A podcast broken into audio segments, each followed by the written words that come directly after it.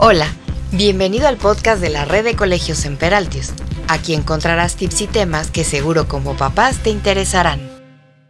El día de hoy, el padre Guillermo Serra, legionario de Cristo, nos habla de cómo preservar tu espiritualidad y no morir en el intento. Buenas tardes a todos y bienvenidos. Soy la maestra Anet Pérez Martínez, gerente del Departamento de Formación y Pastoral de la Red de Colegios Semperaltius. Me da mucho gusto presentar a nuestro ponente el día de hoy. El padre Guillermo Serra fue ordenado sacerdote en el 2004. Hace seis años llegó a México, donde ha sido director de colegio y director de formación de algunos otros colegios de la red Semperaltius. Se está especializando en dos áreas, la preparación y formación de matrimonios y la espiritualidad de la oración. Actualmente trabaja en varios proyectos de formación matrimonial y ha dado varios talleres de oración para matrimonios. Ha publicado también dos libros y se encuentra terminando ya el tercero. Además, tiene cinco libros digitales que se encuentran en edición para ser publicados. Desde hace siete años es muy activo en las redes sociales y cuenta con un extensivo programa de evangelización digital. Es conferencista también internacional en temas de matrimonio, redes sociales y espiritualidad de la oración y sobre todo también de la mujer. Es colaborador de TV Azteca en el programa Hechos Meridianos. El día de hoy, él nos hablará sobre las lecciones para una nueva normalidad en este webinar titulado Encerrado pero no cerrado. Si llegaran a tener alguna pregunta, les pediríamos por favor que enviaran en el botón de preguntas y respuestas que se encuentra en el menú de abajo en su pantalla y al final dejaremos un espacio para responder algunas de ellas. Bienvenido, padre, padre, Guillermo. Le agradezco de verdad el que nos acompañe y le cedemos la palabra. Muchas gracias. Muchas gracias, Anet, y doy la, bienvenida. A aquí me estoy viendo. Doy la bienvenida a todas las personas que se han querido unir a esta conferencia que en, el fondo quiere ser una, una, charla amena con ustedes, aunque, pues le digo la verdad, es muy difícil estar hablando a un puntito verde y tener la fe y la confianza de que hay personas detrás. Pero bueno, uno se va adaptando a estas realidades modernas, a la nueva normalidad y modo de enseñar y, de aprender. Quisiera con ustedes, en primer lugar, eh, hablar del título. El título es Encerrados pero no cerrados. ¿Qué significa el título? Eh, en el fondo es una reflexión para que no nos quedemos nada más a un nivel superficial y digamos que estamos cansados, hartos del encerramiento y perdamos una oportunidad única en la historia, porque estoy seguro de que no volveremos, Dios no lo quiera, a tener una situación así, donde pues estemos encerrados eh, en casa durante tanto tiempo, semanas, meses, son prácticamente tres meses. Y encerrado no cerrado quiere decir, estoy encerrado, pero no, no cerrado al aprendizaje. Ciertamente he dejado de hacer algunas tareas, pero hay otras que he podido retomar y que ciertamente me están dejando unas lecciones de vida. Por eso con ustedes quería eh, repasar un diario a modo de charla de lo que hemos estado viviendo y ayudarles y que nos ayudemos a reflexionar sobre esta situación no buscada, no querida, eh, impuesta, por así decirlo, pero que creo que podemos convertir en una auténtica bendición, depende de nosotros. Sabemos que en la escuela del siglo XXI y más ahora eh, ha habido muchos cambios. Yo recuerdo en mi escuela, hace ya mucho tiempo, eh, se trataba de aprenderte el ladrillo de historia, el ladrillo de matemáticas, y según eso te evaluaban. Hoy en día, en la escuela del siglo XXI, eh, lo que se espera de los alumnos sí es que sepan de matemáticas, sepan de, química, de física, pero sobre todo que salgan con una serie de aprendizajes que son como herramientas para que después puedan afrontar un mundo cambiante. Sabemos, y creo, y me imagino que la mayoría de los que están escuchándome son papás de escolar, primaria y algunos de secundaria, los de prepa ya, ya volaron.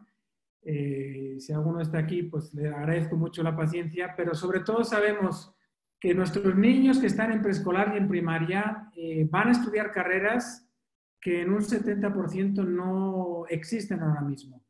Entonces, les tenemos que dotar con herramientas para que puedan afrontar eh, situaciones nuevas, carreras nuevas, y ya no son tanto los conocimientos que aparecen en un libro, sino que son aprendizajes de, que llamamos del siglo XXI, que son aquellas que les van a ayudar a poder afrontar estos retos. En concreto, yo trabajo en la Prepa Nahuac, Campus Oxford, y nos esforzamos por lograr que los alumnos eh, adquieran lo que llamamos las 10 competencias del siglo XXI, que son, como digo, herramientas, no son conocimientos de por sí, sino es más bien eh, el hardware que llamo yo interno de modo de pensar, modo de hacer un análisis crítico, más que el software, que sería los conocimientos que podemos descargar, por así decirlo, con una aplicación, que sería matemáticas, química, física. Eso es fácil descargarlo. Lo que es más complejo es profundizar en esa capacidad crítica, eh, admirar la belleza, eh, pues vivir la fe de modo coherente. Eso no se logra descargando una aplicación, que serían un poco los libros o las materias. Ahora bien, encerrado o no cerrado, podemos pensar nosotros, bueno, ¿y qué vamos o qué tenemos que aprender necesariamente? Nosotros sobre todo pienso los papás, hemos tenido que cambiar, variar nuestras rutinas y hemos tenido que aprender también a trabajar algunos, a hacer home office, utilizar medios modernos como estos de Zoom o Teams, otras plataformas para podernos comunicar, para poder seguir trabajando. Pero no es el único conocimiento que hemos tenido que adquirir, además de ayudar a nuestros hijos a que se pudieran conectar y también entender y conocer otras plataformas eh, que utilizan nuestros hijos. Hay, hay una escuela, hay una escuela que se llama la vida y sabemos que los clásicos decían que la historia es la maestra de la vida. Y me atrevo a decir que estamos viviendo un momento histórico.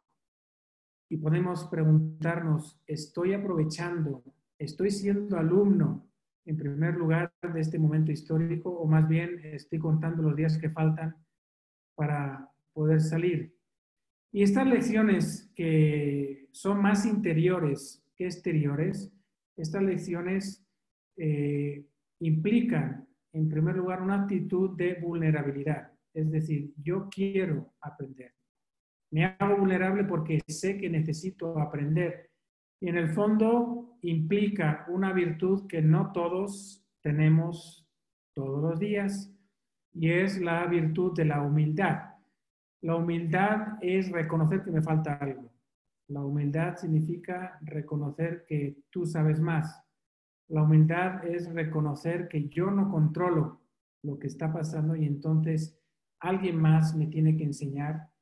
Y por eso me gustaría compartir con ustedes una definición de lo que es la formación permanente. Nosotros los sacerdotes eh, recibimos una formación prolongada, 12 años, y después eh, nos invitan a vivir lo que es la formación permanente. Algunos de ustedes que trabajan en una empresa llamarán actualización. Eh, todos, queramos o no, tenemos algún tipo de formación permanente.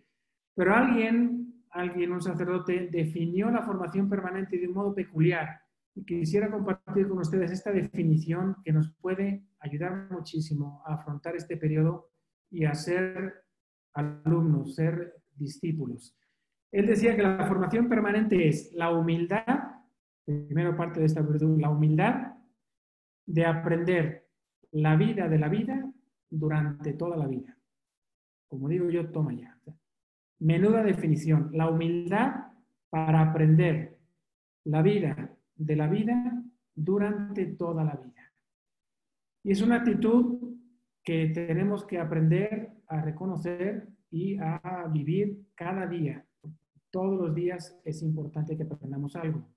También los clásicos eh, recuerdan que es importante no acostarse sin haber aprendido algo nuevo. Así que si no has aprendido algo nuevo en este día, pregúntate si estás siendo buen discípulo. Y esta, esta definición que mencionaba yo de formación permanente habla de apertura, de exploración, de riesgo, de aventura. Es una que es estático, viendo venir la vida, el tiempo, las situaciones de cada día, sino que busca esto que me está sucediendo, ¿qué hago? A mí me sucede mucho la prepa con los chavos, eh, para ayudarles a reflexionar, les digo, mira, lo importante no es lo que te pasa, sino qué haces con lo que te pasa.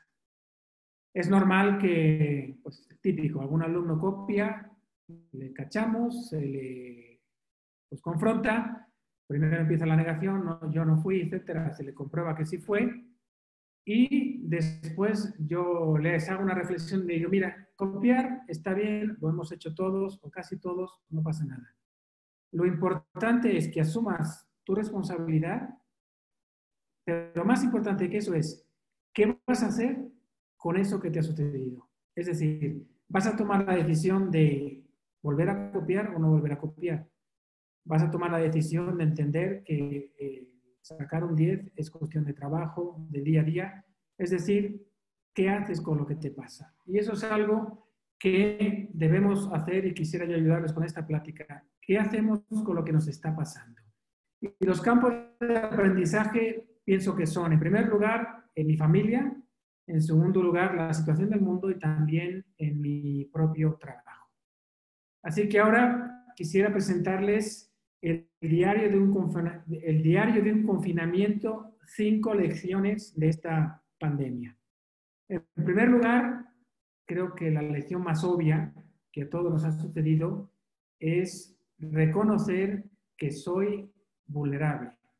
No sé si ustedes han escuchado al Papa el 27 de marzo en esa bendición especial, en ese maravilloso paisaje que es la Plaza de San Pedro, pero vista de un modo nuevo, abandonada, vacía, sin nadie, en una tarde que iba ya oscureciendo, y el Papa solo ante ese crucifijo y después ante María, dio un discurso eh, para mí histórico y decía, la tempestad desenmascara nuestra vulnerabilidad y deja descubierto esas faltas, esas falsas y superfluas seguridades con las que habíamos construido nuestras agendas, nuestros proyectos, rutinas y prioridades.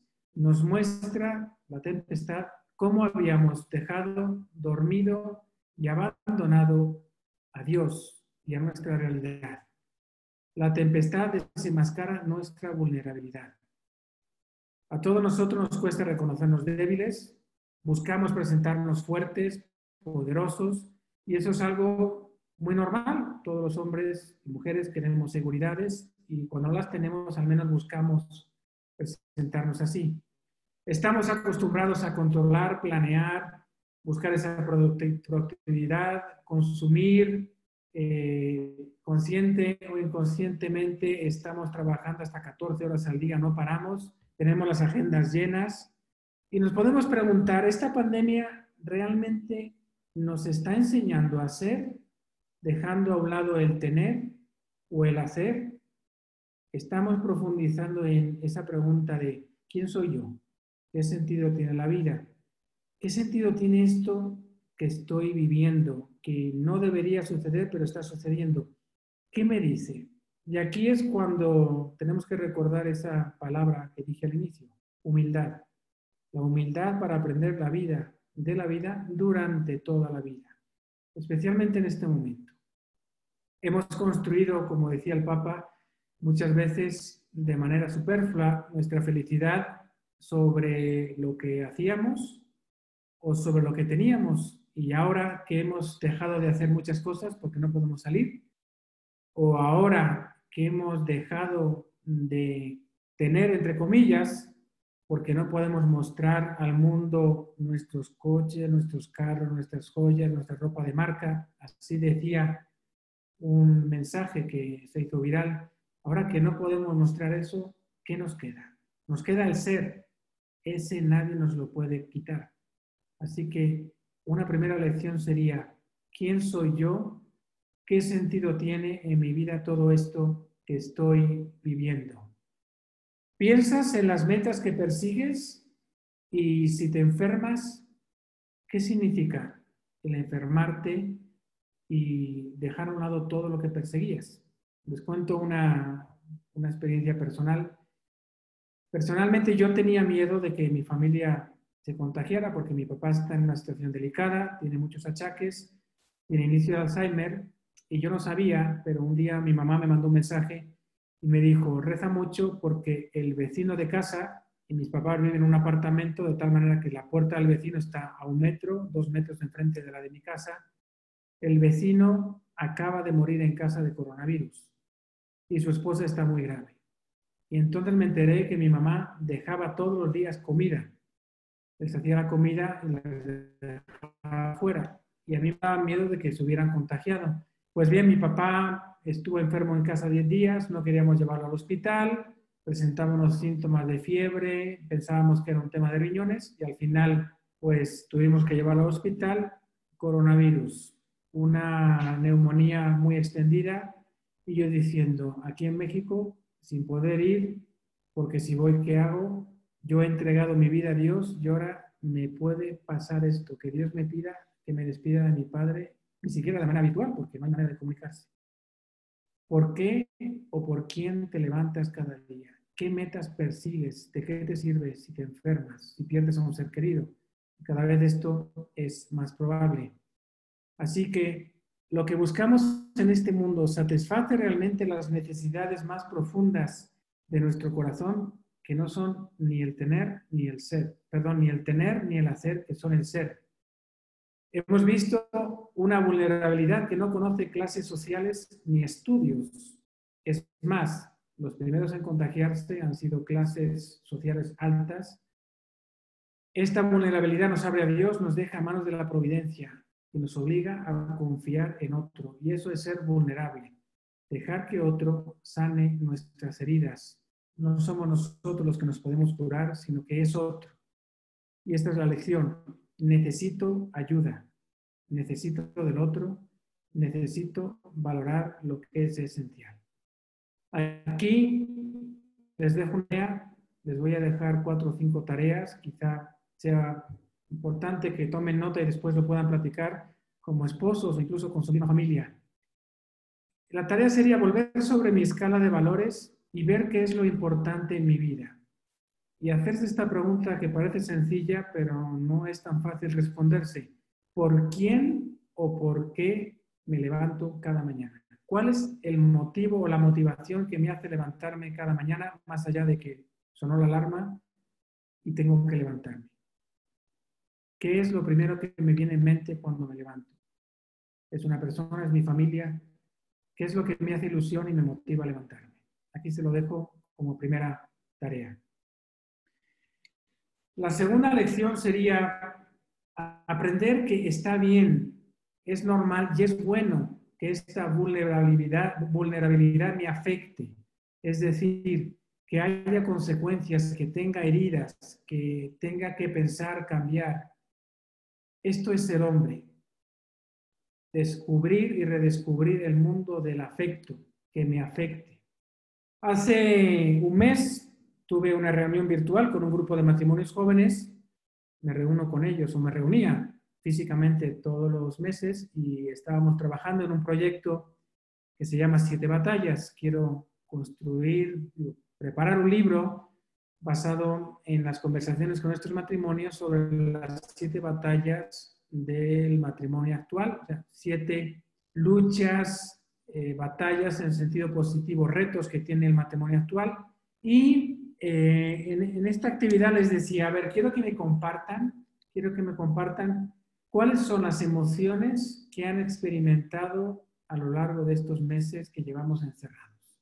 Y se me hizo interesante y se las quiero compartir para que vean que es normal, es bueno y es una lección que tenemos que aprender, saber poner nombre a nuestras emociones y sentimientos porque esto nos va a ayudar mucho y luego les voy a explicar por qué. Les comparto así de manera de corrido, no, no, no están eh, por prioridades. Decían miedo por la familia, cómo lo están manejando cada uno, mi esposa, mi esposo, mis hijos. Ansiedad, En casa estamos bien, pero cuando uno escucha lo de fuera, nos damos cuenta de que el cerco se va cerrando. Soledad, la experiencia de estar solo y poder ver a mi familia solo el fin de semana. Uno de ellos está trabajando en la Ciudad de México y su familia está en Valle de Bravo. Tristeza, uno de ellos es español y tiene a su familia en España. También tristeza e impotencia por lo que ve que va a pasar aquí en México. Otro decía incertidumbre económica. A lo que yo me dedico no, pues no nos está yendo bien, algo muy común. Otro decía frustración, enojo e impotencia. Otro decía resistencia al cambio, a la adaptación a nuevas tareas, rutinas, me cuesta mucho. Quiero volver al mundo antes de la pandemia. Y por eso ahora quisiera compartir con ustedes eh, las cinco etapas del duelo. No sé si las conocen, pero creo que es importante que para entender algunas dinámicas de lo que estamos viviendo a nivel personal o a nivel de pareja, como matrimonio o dentro de mi familia, conviene repasar estas cinco etapas del duelo que van a reflejar muchos de los sentimientos que les comentaba anteriormente. Estas cinco etapas del duelo fueron fruto del estudio de una psicóloga suiza, Elizabeth Kubler-Ross, que después de estudiar eh, las etapas de duelo de personas que perdían a un ser querido, pudo darse cuenta de que estas etapas eh, se van eh, afrontando, se va avanzando y hasta que no se llega hasta la última, no se logra superar el duelo. Por duelo tenemos que entender no solo cuando muere una persona querida, alguien cercano, sino también el duelo que estamos viviendo ahora, es decir, ha muerto un mundo como lo conocíamos y vamos a pasar a un nuevo mundo llamado la nueva normalidad. No sabemos cuánto dure, pero ciertamente no vamos a salir de nuestras casas y regresar al trabajo y a la vida ordinaria como era antes. Por eso se habla de un duelo. Y la primera etapa del duelo es la fase de negación, donde yo niego que esto está sucediendo. Y puede pasar que alguno de nosotros eh, piense que pues, esto no es real, que las cifras no corresponden, que es un invento, etcétera. Entonces estoy en fase de negación. Esto pasará y volveremos a lo de siempre. La segunda etapa es la, fase del enfado, la indiferencia o la ira. Es un estado de descontento por no poder evitar la pérdida que sucede. Se buscan razones causales y culpabilidad. Es culpa de los chinos, es culpa del presidente, es culpa de quien sea, de los políticos, los encargados de sanidad que supieron, pero no. Entonces, el, el enojo, la ira, la frustración la descargo sobre alguien es normal, es parte de este recorrido que hay que hacer. Después está la tercera fase, que es la fase de la negociación, que significa negociar consigo mismo o con el entorno, y es cuando empiezo a medir los pros y los contras de la pérdida. Se intenta buscar una solución a la pérdida a pesar de conocerse la imposibilidad de que suceda. Hay algunos que son buenísimos para dar soluciones a todos los problemas. El gobierno debería hacer esto. Eh, Gatel, López Gatel debería decir esto. En España, en Italia, en China, en Estados Unidos. Todo el mundo opina de todo y es la fase de negociación. Es la tercera fase que, por así decirlo, está en, en la parte más baja de esta curva. Es una curva que empieza así, negación, fase de enfado, fase de negociación y la cuarta fase y la quinta ya empieza esa curva a subir hasta que logro salir de este duelo. La cuarta fase es la fase del dolor emocional o depresión. Se experimenta tristeza por la pérdida. Pueden llegar a sucederse episodios depresivos que deberían ceder con el tiempo. Esto se entiende más cuando fallece alguien, pero también aquí puede ser que esté en una fase de depresión porque haya pérdidas económicas, por lo que esté sucediendo en mi casa, por factores externos, por, factores internos. Hay que reconocer que pase, es parte, parte de un proceso de esta curva que decía es la cuarta etapa que hay que recorrer. No podemos no pasar por esta etapa. En algunos casos dura más, dura menos. Y la quinta fase es la fase de aceptación. Se asume que la pérdida es inevitable, o sea, esto es así, no va a cambiar, vamos a entrar en un nuevo mundo, en una nueva normalidad y supone un cambio de visión de la situación sin la pérdida. Siempre teniendo en cuenta que no es lo mismo aceptar que olvidar. Esto lo podemos entender mejor, no sé, cuando pues muere nuestra mamá, aceptamos por fin la fase de aceptación que pues ya no está entre nosotros, que me voy a relacionar con ella de un modo nuevo, vida espiritual, pero ya no está. Pero esto no significa que vaya a olvidar y no voy a tener sentimientos porque mi mamá ya no está entre nosotros. Esto lo podemos aplicar a esta situación. Acepto que va a haber una nueva normalidad, pero no puedo olvidar cómo era el mundo antes, cuando era todo más fácil. Es importante ahora matizar que dentro de estas cinco fases que todos tenemos que pasar, pueden surgir conflictos dentro de la familia porque cada uno de los miembros puede estar en una fase distinta. Y esto puede llevar a, a discusiones, etc. Entonces, aquí que les recomiendo, sean muy pacientes. Cada uno procesa la situación de un modo distinto, a cada uno le afecta de un modo distinto si tienen hijos adolescentes, les está afectando mucho. Eh, su mundo es exterior, estar fuera con los amigos.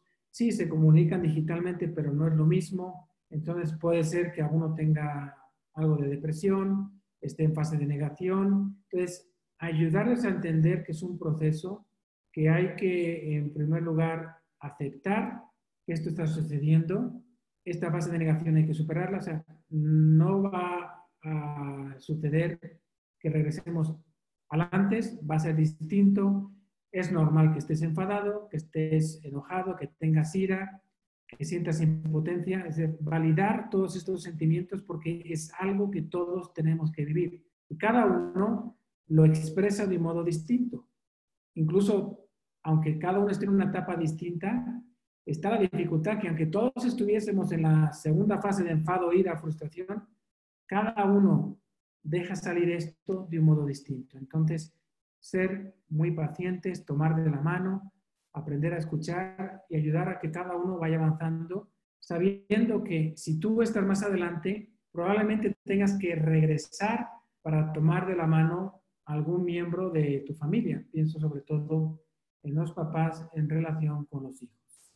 Aquí en esta segunda lección les voy a dejar como tarea que quizá como papás, como esposos, eh, repasen y hagan un análisis para ver en qué etapa está cada uno, de, ustedes compartir el uno con el otro y después analizar y platicar con sus hijos para ver en qué etapa están. Este material es muy sencillo. Si buscan en internet cinco etapas del duelo, lo pueden encontrar y pueden también ver una breve descripción para entender mejor este proceso. Una tercera lección que hemos aprendido, que deberíamos aprender, es recordar que Dios es providente. Algunos al inicio, sobre todo, no alcanzan a ver la mano de Dios, sea por exceso o por defecto. Eh, me he encontrado a personas que, por un lado, llegan a decir Dios no es bueno, ¿cómo es posible que permita esto? Yo ya no puedo creer en un Dios que permite que tanta gente muera con una pandemia. Y por otro lado, están los fideístas, Dios todo lo puede, yo tengo mucha fe y como tengo mucha fe, a mí no me va a afectar. Entonces, yo me he encontrado, perdón, me he encontrado algunas personas así, incluso algún padre, y, yo le he dicho, yo respeto su fe, pero su fe no va a traer el virus a mi casa. Así que usted se queda aquí tranquilito. Bueno, sí, parece simpático, pero puede pasar. O sea, sí, está bien tener fe, pero también Dios nos da una inteligencia que no está contrapuesta con la fe. Entonces, por un lado, ni pensar que Dios es malo porque permite todo esto y qué mal está el mundo, ni por otro lado irse al extremo de yo tengo fe y como tengo fe no me va a pasar nada. Dios actúa a través de las providencias y la providencia habla de causas segundas. Dios cuando crea pone en movimiento toda la creación y la misma creación tiene unas leyes que son las causas segundas, que son el medio por el cual Dios gobierna el mundo. Dios no está interviniendo constantemente, sino que pone en marcha la creación y a través de estas leyes va guiando su, su propio propósito, el plan para la creación. Ahora bien, nosotros es cuando nos convertimos también en causas segundas de Dios, de la providencia. Es decir, si yo soy prudente, si yo me cuido, si yo no salgo, si respeto todas las normas, estoy siendo providencia para mi hermano, cuidándolo, para mi familia, para mis hijos. Si yo salgo y digo, no, no, yo tengo fe, yo no me voy a contagiar porque tengo mucha fe, al revés, estoy siendo causa segunda para que alguien se infecte y más personas se infecten. Entonces, entender que Dios es providente, pero su providencia pasa por estas causas segundas que somos cada uno de nosotros. Una vez eh, me preguntaron, Padre, ¿por qué Dios no escucha mis oraciones?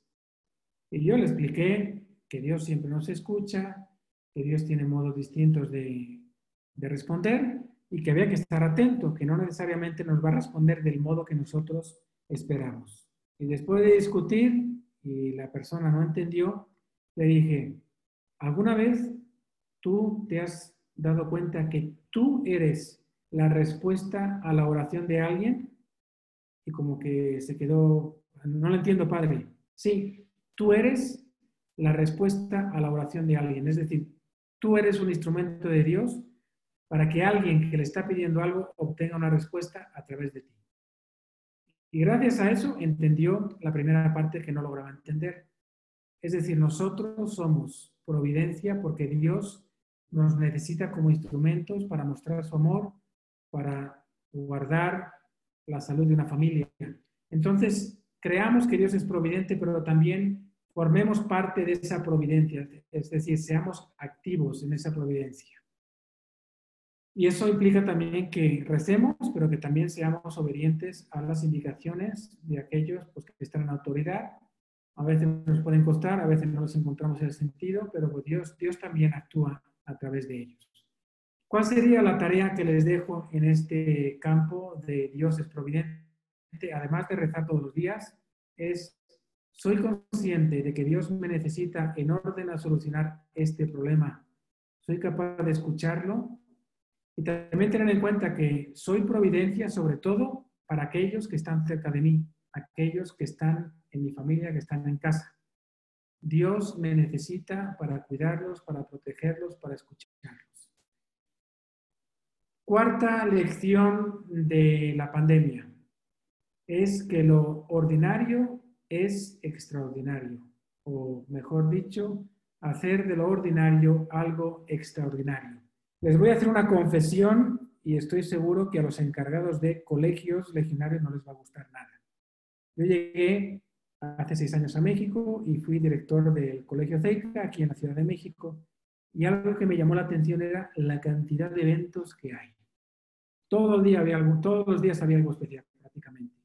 Hasta que yo llegué a bautizar este afán de tener eventos por eventitis gracias a Dios con el tiempo se han ido cambiando y ya no hay, ya no hay tanto evento. Y se me, se me ocurrió una frase que me ha ayudado mucho a entender también lo que estamos viviendo ahora.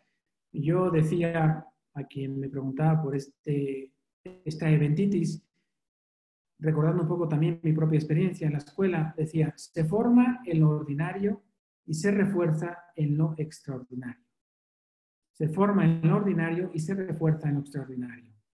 Porque a veces da la impresión de queremos formar, que queremos formar en lo extraordinario y reforzar en lo ordinario. ¿Y esto cómo se aplica a, a lo que estamos viviendo ahora? En primer lugar, reconocer que hemos abandonado el poder y el encanto del ordinario para ir en búsqueda de nuevas experiencias. Como que disfrutamos más lo extraordinario y damos por descontado lo ordinario. Y ahora tenemos una oportunidad única de disfrutar de lo ordinario, de estar con mi familia, de estar con aquella o con aquel por el que un día decidí dar mi vida, entregarla, de disfrutar a mis hijos a los que a lo mejor no veo tanto. Ciertamente el mundo busca cosas extraordinarias pues para encontrar sentido a la vida, pero la vida tiene sentido en lo ordinario, no en lo extraordinario. Sabemos que el ingrediente principal de nuestra vida es lo ordinario. Quizás algunos busquen estos deportes extremos para pues, subir un poco la adrenalina, pero sabemos que estos duran segundos. Esas experiencias no pueden dar sentido a nuestra vida, sino que tiene que ser lo ordinario.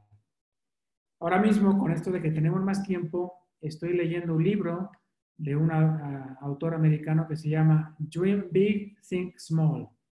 Sueña grande, pero piensa en pequeño, piensa lo pequeño. Y la tesis de fondo es esto mismo que les estoy comentando. Vivir una vida extraordinaria día a día. Es decir, hacer del ordinario algo extraordinario. Podemos preguntarnos, eh, como parte de esta lección, ¿por qué nos cuesta tanto la rutina del ordinario? Ahora tenemos realmente una oportunidad extraordinaria para hacer del ordinario algo extraordinario. Preguntémonos, como decía antes, ¿por qué me levanto? ¿Qué es lo que me cuesta de la rutina diaria? ¿Por qué lo ordinario no lo lleno de amor? ¿Por qué me dejo llevar por la rutina? ¿Qué necesito para que la rutina no sea algo ordinario, sino que lo pueda convertir en algo extraordinario? ¿Quién me puede ayudar también a valorar eso? Hablar con nuestros hijos, hablar con mi esposa. ¿Qué queremos? haber aprendido después de esta pandemia. Que haya sido nada más un paréntesis o que haya sido un momento de un aprendizaje para toda la vida. Hace poco una familia eh, platicaba conmigo y me decía el Señor, Padre, eh, he notado que estamos en una espiral de negatividad. Mi mujer llega al desayuno, empieza con sus quejas, yo también sigo, después los hijos, y así nuestra rutina eh, pues está bastante contaminada, porque si ya desde el desayuno nos estamos quejando, luego como que el día se vuelve gris, ¿qué me recomienda? Y yo le dije lo siguiente, mira, van a hacer este ejercicio. Quiero que cuando se sienten a desayunar, cada uno, uno por uno, digan tres cosas por las que quieren agradecer a Dios algo. Que digan tres cosas que quieren agradecer. A Dios, al papá, a la mamá, al hermano o a la vida. Y cada día se van turnando, cada día empieza uno distinto para que puedan eh, tener su momento de iniciar ese agradecimiento. Y después de una semana me dijo, padre, tenía que ver cómo ha cambiado la dinámica. Ya sonreímos más, nos divertimos más, jugamos más como que iniciar el día dando gracias nos ayuda mucho más. Aquí tiene una dinámica muy sencilla que puede ayudarles a hacer del ordinario algo extraordinario cuando se vive con agradecimiento. Ya nos queda poco tiempo, vamos a pasar ahora al quinto punto que he titulado así la quinta lección. Y yo cuando pensaba que no iba a ser alumno, la vida me enseñó que soy alumno por toda la eternidad. Les confieso que cuando estaba yo en la prepa hubo un momento de mucha frustración y es que en España cuando acabas la prepa, antes de entrar en la universidad, hay que hacer un examen que se llama selectividad, que son dos días en los que presentas 10 exámenes. Y la nota, la calificación que saques, se promedia con todo el promedio de tus tres años de prepa. Entonces te estás jugando la mitad de tu calificación y según la calificación que obtengas, puedes entrar o no en la carrera que, pues, que habías elegido. Yo cuando acabé esos dos días pensé, ya no voy a tener que hacer ningún examen más en mi vida. Y no porque había pensado entrar al seminario. Hice dos años después de economía. Qué equivocado estaba. Ahora me di cuenta que cada día para mí es un examen nosotros los sacerdotes hacemos cada día un examen de conciencia antes de acostarnos y ese examen para mí es más importante que cualquier examen, porque es el examen de la vida, es el examen donde yo me descubro como alumno frente al maestro que es Dios y veo si he tenido o no la humildad, si he tenido la humildad de aprender algo nuevo y si me he equivocado, tener la humildad de pedir perdón y reconocerlo y también tener la humildad de agradecer todo lo que Dios me ha regalado y me ha enseñado. Por eso hay que reconocer que siempre hay un deseo de ser mayores como los niños pequeños que quieren ser mayores, pero el tiempo, lo único que nos hace a medida que va pasando es mayores, pero no mejores. Solo cuando somos discípulos, entonces el tiempo, además de hacernos mayores, nos hace mejores. Les voy a contar una anécdota que seguro la han escuchado y perdón de antemano a aquellos que son maestros. Cuando tengo que dar alguna plática a los maestros, les digo, ustedes son los peores alumnos. Ustedes se quejan de que los alumnos no se callan, de que los alumnos llegan tarde. Y cuando llego yo y les tengo que dar una plática, son peores, no se callan, llegan tarde. ¿Qué hacemos con ustedes? Y se ríen todos. Y es que no es fácil ser alumno, es muy fácil ser maestro, pero para ser alumno hay que ser muy humilde. Vamos a ver ahora, para concluir, porque ya queda poco tiempo, un vocabulario. Para ser discípulo hay que aprender también a transformar nuestras ideas y lograr que esas ideas se conviertan en ideas positivas. Aquí les dejo el reto para que puedan analizar a medida que voy leyendo estas palabras, este vocabulario que quiero que transformen, vean si las viven como sería en la columna de la izquierda que es el vocabulario negativo, o como están en la columna de la derecha, que es el vocabulario positivo. Entonces, la primera sería, encerrado, me siento encerrado o pienso que estoy protegido. La segunda sería, me siento confinado o soy consciente de que estando encerrado estoy salvando vidas.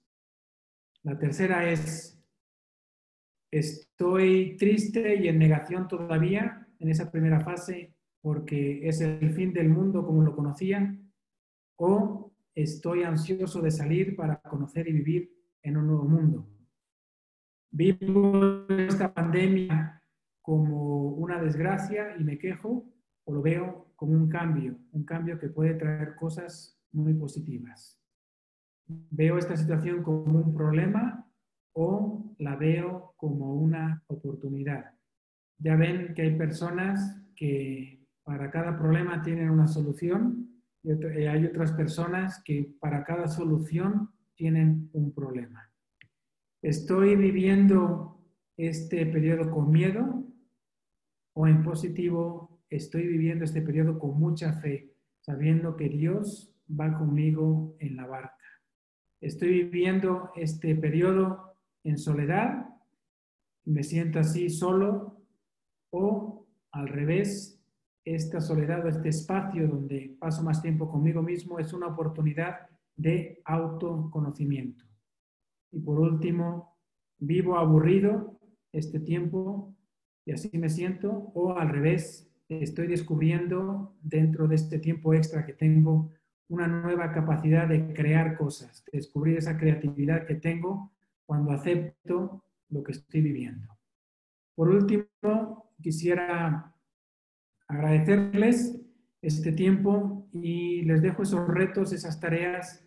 Ojalá también como quinta tarea puedan eh, repasar estas palabras y ver si están viviendo en el lado negativo o en el lado positivo, o si están en el lado negativo, ¿qué tengo que hacer? ¿Qué ayuda necesito? ¿Cómo tengo que ser discípulo?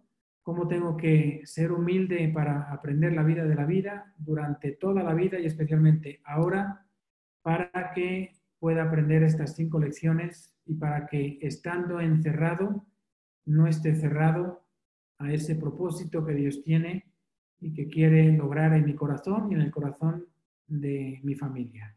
Muchísimas gracias. Y ahora creo que tenemos un tiempo para preguntas. Muchísimas gracias, Padre. Eh, voy a ir leyendo las preguntas que han estado anotando. Eh, la primera dice, mi esposo y yo somos médicos. No trabajamos en área de COVID. Siento coraje y tristeza cada vez que veo a alguien minimizando la situación o que salen de casa sin motivos reales. Hemos perdido amigos y compañeros de trabajo. ¿Cómo transformar ese pensamiento? Pues ese pensamiento, en, en primer lugar, yo creo que habría que pensar siempre en positivo. A lo mejor es una persona que necesita salir, que tiene que ganarse la vida, es una persona que a lo mejor pues, no tiene los medios que nosotros tenemos, no tiene la conciencia. Entonces, en primer lugar, disculparla y en segundo lugar, pues rezar por ella. Y si es alguien con quien podemos hablar, pues hablar directamente. Sé que hay personas que son mucho más sensibles, como personas mayores que saben que se están jugando la vida, o pienso en esta pareja que son doctores y aprovecho para agradecerles mucho su entrega, que tiene una mayor sensibilidad y es normal. Conocen la situación en, México, eh, no es Europa, en España, por ejemplo, donde yo soy, sí ha habido medidas muy estrictas y es fácil exigir a todos, por cómo se ha afrontado aquí, eh, no es fácil pedir a todos que no salgan, pero ese sentimiento yo creo que lo puede transformar en algo positivo o al menos rezar por esas personas y que Dios las, las cuide y pues también agradecer el don de la vida. Eso sería lo que yo recomendaría. Gracias, Padre. Eh, otra pregunta dice, ¿puede ser posible que en una familia de cuatro digan que ya están en la etapa de aceptación sin embargo, hay momentos de irritabilidad o de egoísmo, incluso todos al mismo tiempo. ¿Por qué se da o, qué, eh. o, no hay tal aceptación? Bueno, habría que ver ciertamente si están en la etapa de, aceptación. Eh, el recorrido no es, no es lineal, se puede regresar o puede haber momentos donde, aun estando en la etapa de aceptación, que pueda regresar por alguna circunstancia o por algún recuerdo a la parte de la frustración. Entonces, lo que hay que hacer es, en ese momento, eh, aceptar, aceptar que estamos frustrados, que estamos enojados y dejar que eso salga, porque es bueno. lo que no es bueno es dejar, quedarte con eso, a ver, ¿por qué estás frustrado? ¿Por qué estás enojado? Y que salgan es que estoy harto de estar aquí, es que no puedo estar con mis amigos y dejar que salga, porque es parte del proceso. Lo difícil, como comentaba, es combinar una familia donde cada uno está en una etapa distinta. Entonces, ahí es cuando el que está un poco más avanzado es el que tendría que retroceder, y con esto no significa que tenga que estar enojado todo el día porque la mayoría están en la etapa de la frustración, no. Tiene que estar ahí prestando un oído, aconsejando, escuchando. Si alguien está en la etapa de frustración, siempre va a necesitar a alguien que lo escuche. Entonces, pues deshacer el camino, por así decirlo, para tomar de la mano a aquellos que están en esa etapa. Pero no, no negar, no negar me refiero los sentimientos, no negarlos, dejar que salgan. Es importante que salgan. Gracias, padre. Otra pregunta dice, ¿podría reforzar el tema referente al agradecer día con día y cómo podemos recurrir a nuestra fe para poder afrontar mejor esta etapa y lo que viene sin temor a lo desconocido? A ver, yo, yo creo que habría que regresar eh, al, al, discurso del Papa. Si están aquí escuchándome quien hizo la pregunta, es un discurso que pueden encontrar en Internet, 27 de marzo del 2020, y ahí el Papa da muchas pistas, pero sobre todo eh, recordar que Jesús está en la barca con nosotros. No es que Jesús esté lejos y nosotros en la barca. Jesús está en la barca. El parte del Evangelio donde Jesús está en la barca dormido, hay una tormenta, se está, se está hundiendo el barco y Jesús está dormido y los discípulos lo despiertan y le regañan porque cómo es posible que la barca se esté hundiendo y tú estés durmiendo.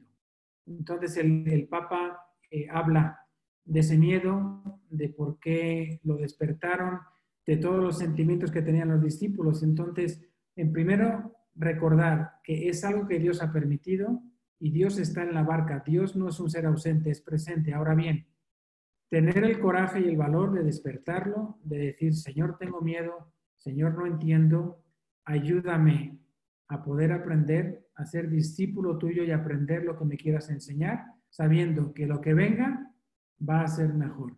Va a ser mejor porque tú estás conmigo y porque tú, como dice San Pablo en la carta a los romanos, tú siempre sacas un bien mayor de un mal si nosotros estamos abiertos a aprender. Entonces, sobre todo, en resumen, recordar que Jesús está en la barca y que Él es el primer interesado en que no nos hundamos.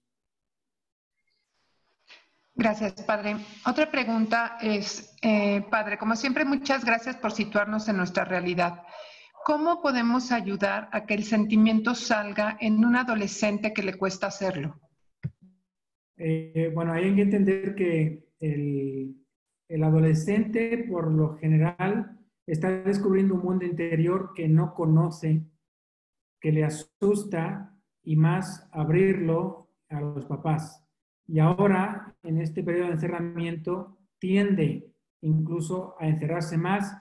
Verán que probablemente pasen más tiempo encerrados en su cuarto y les cueste comunicar porque ni siquiera ellos mismos saben lo que está pasando. Entonces yo creo que dinámicas como la que mencioné del agradecimiento puede ayudar mucho. Vamos a juntarnos y cada uno quiero que diga tres cosas que agradece a Dios hoy. Entonces el adolescente, viendo y escuchando, sienten, va a saber identificar lo que le está pasando.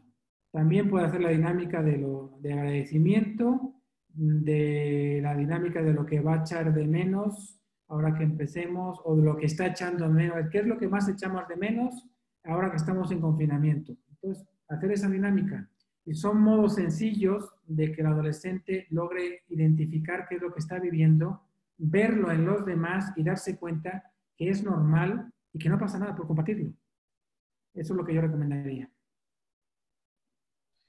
Gracias, padre. Otra pregunta también dice, ¿qué le diría a los jóvenes que se graduaban de prepa, por ejemplo, que es el caso de mi hijo, para poder cerrar de la mejor manera este proceso emocional que se entiende no se podrá de manera presencial, pero sí debe cerrarse al fin y al cabo, es un cierre en la etapa?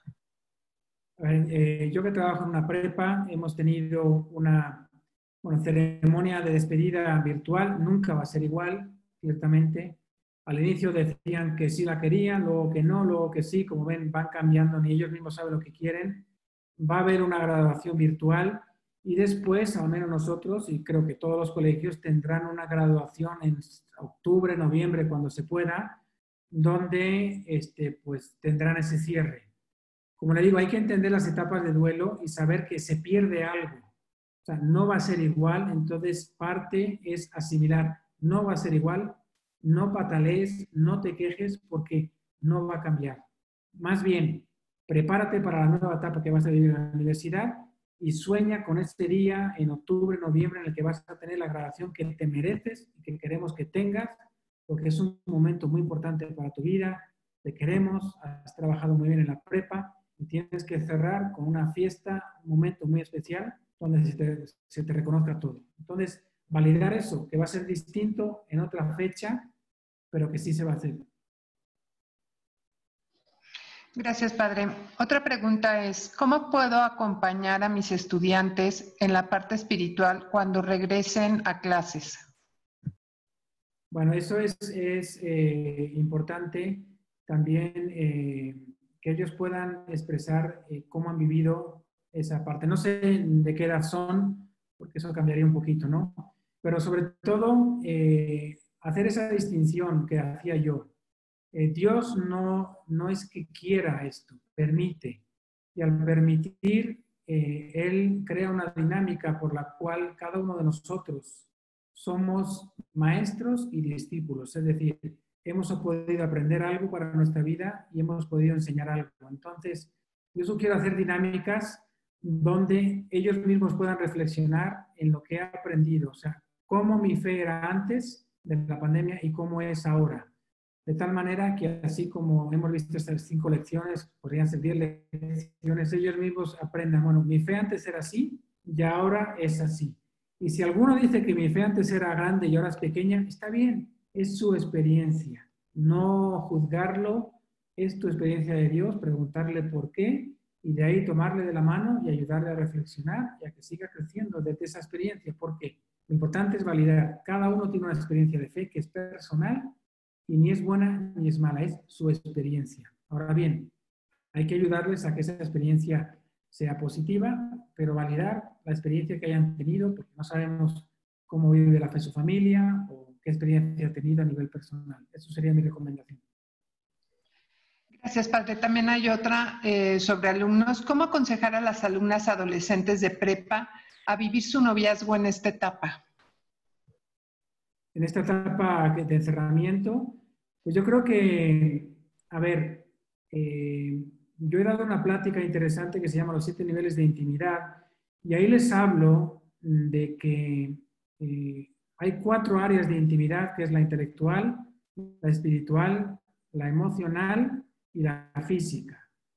Quizá la física en el, noviazgo, como debería vivirse el noviazgo, la parte física eh, no es tan importante como en el matrimonio, por, lo que implica, ¿no? Pero bueno, decir, mira, ahora Dios permite que la parte física de contacto, de estar juntos, se haga de manera virtual.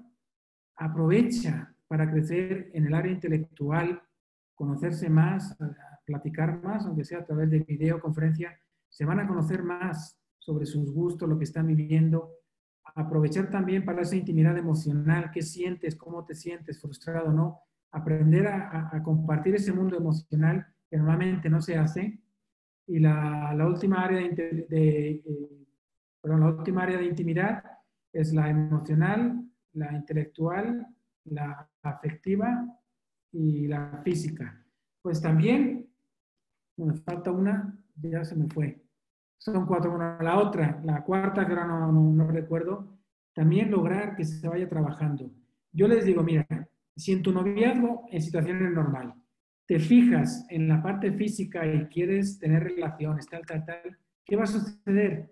Que el noviazgo, que es una etapa para crecer, sobre todo en la parte intelectual, en la parte emotiva, en la parte afectiva, si no cuidas eso y te quedas nada más en la parte física, tu matrimonio va a ser un desastre porque vas a tener casi como un hijo cabezón, donde solo has trabajado en un área. Trabaja en las otras, porque la parte física ya llegará, pero la que te va a sostener no va a ser la parte física de tener relaciones, sino va a ser la parte de comunión intelectual, la parte de la comunión emocional. Esa es la que tienes que trabajar y ahora, más que nunca, es una gran oportunidad. Muchas ah, gracias. era la, parte espiritual. La cuarta área de intimidad es la espiritual que también pueden trabajar. Gracias, padre. Hay otra pregunta. ¿Cómo propiciar la práctica de este tema cuando se ve que tu familia está en la negación y aún piensan en volver a la normalidad de la misma manera que antes? Eh, ¿A qué se refiere con este tema? No sé si sea las etapas, es que no, no pone más, pero me imagino a la plática del tema de... Bueno, me imagino, me imagino que se refiere a cómo iniciar con mi familia eh, el avance en estas cinco etapas cuando están en la primera y de ahí no salen, ¿no? Pues yo creo que una dosis de realismo, de entender que esto no es un paréntesis, que vean eh, países como Europa donde ya están saliendo cómo ha cambiado, cómo va a cambiar la economía, que se informen, incluso que platiquen de, todos estos temas, porque si va a afectar, ha afectado a la economía, ha afectado en un 40% a la psicología de las personas que han estado encerradas, ha afectado a la educación. Entonces, decir que va a ser todo igual no es cuestión de tiempo. Entonces, yo creo que una dosis de realismo y de estar bien informado, incluso compartir un artículo o algo que encuentren en internet, algún video, les puede ayudar también a ir avanzando. Y bueno, ¿por qué crees que va a seguir todo igual? ¿Por qué crees? Y que den sus razones y luego, mire, vamos a leer esto, a ver si nos ayuda a entender si efectivamente crees que va a seguir todo igual, es cuestión de tiempo y ayudarles, porque si hay un duelo real, no es un paréntesis, hemos perdido algo.